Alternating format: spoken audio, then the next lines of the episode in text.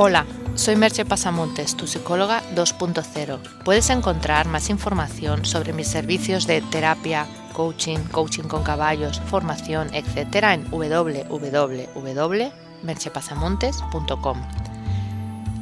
En el día de hoy, el podcast lleva por título ¿Personalizas en exceso?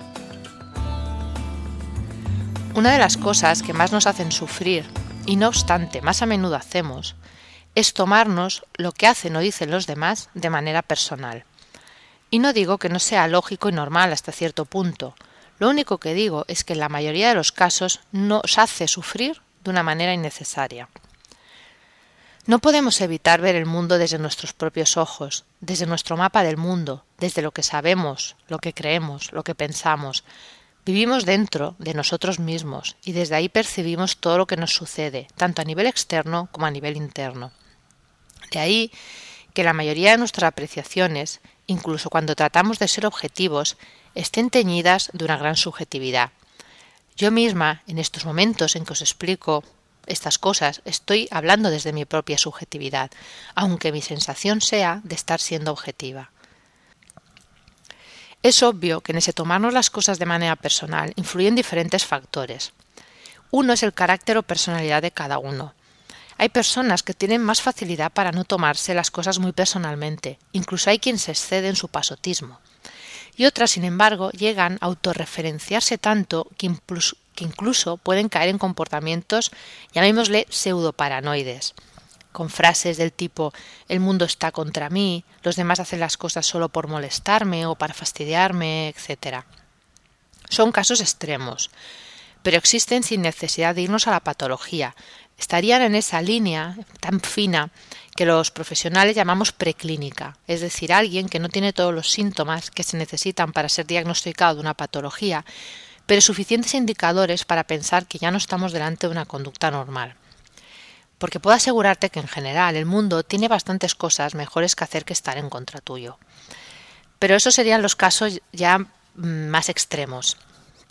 Y la mayoría seguramente nos situamos en un punto intermedio entre ese pasotismo y ese cuasi paranoide, y ese punto intermedio es del que vamos a hablar. De todas esas ocasiones en que el comportamiento de otra persona nos afecta de un modo mayor del que sería necesario.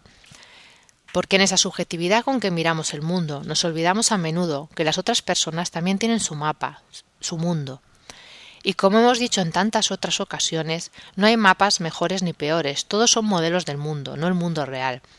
Desde esos otros mapas, las personas pueden hacer algo o decir algo que no nos guste, pero hay muchas, pero muchas posibilidades de que eso ni tan siquiera tenga que ver con nosotros, y que sea una cuestión o conflicto de la persona consigo misma, aunque de alguna manera nos pille en medio.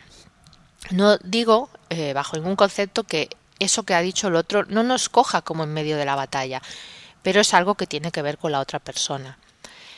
Me viene aquí a la mente la frase de Platón Sé amable, cada persona que encuentras está librando su propia batalla. Aunque a veces en esa contienda de los otros salimos algo salpicados.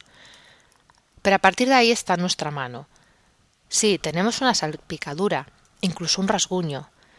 ¿Qué podemos hacer? podemos secarla o curar el rasguño y olvidarlo, o dedicarnos a alimentar esa herida, diciéndonos a nosotros mismos que el otro lo hizo porque tiene algo en contra nuestro, o porque no le caemos bien, o porque quiere fastidiarnos, o cualquier cosa que ponga la atención en lo nuestro.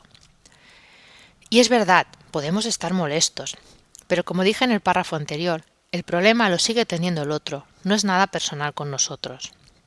Un ejemplo que según lo miremos hasta puede resultar gracioso, es cuando pones una cita o frase en Twitter o en Facebook y una persona se siente aludida y profundamente ofendida. Cuando escogiste la cita, la cita, no pensaste ni por asomo en esa persona. Su ofensa no tiene nada que ver contigo. Es posible que incluso te ponga un comentario áspero o desagradable al respecto. Yo antes caía en esos juegos y respondía. Me defendía, porque me sentía en cierta manera responsable de haber escogido esa cita, hasta que comprendí que la personalización del otro no tenía nada que ver conmigo, porque yo de alguna manera estaba haciendo lo mismo, me estaba personalizando su comentario. Ni tan solo tenía que ver con la frase, era algo del otro, nada más, y dejé de entrar en, el, en ese juego, pues en realidad no lleva a ninguna parte. Supongo que queda claro que no estoy diciendo que no haya comentarios maledicientes, ni personas que hagan cosas con alguna intención de perjudicarnos. Sería muy ingenuo creer lo contrario.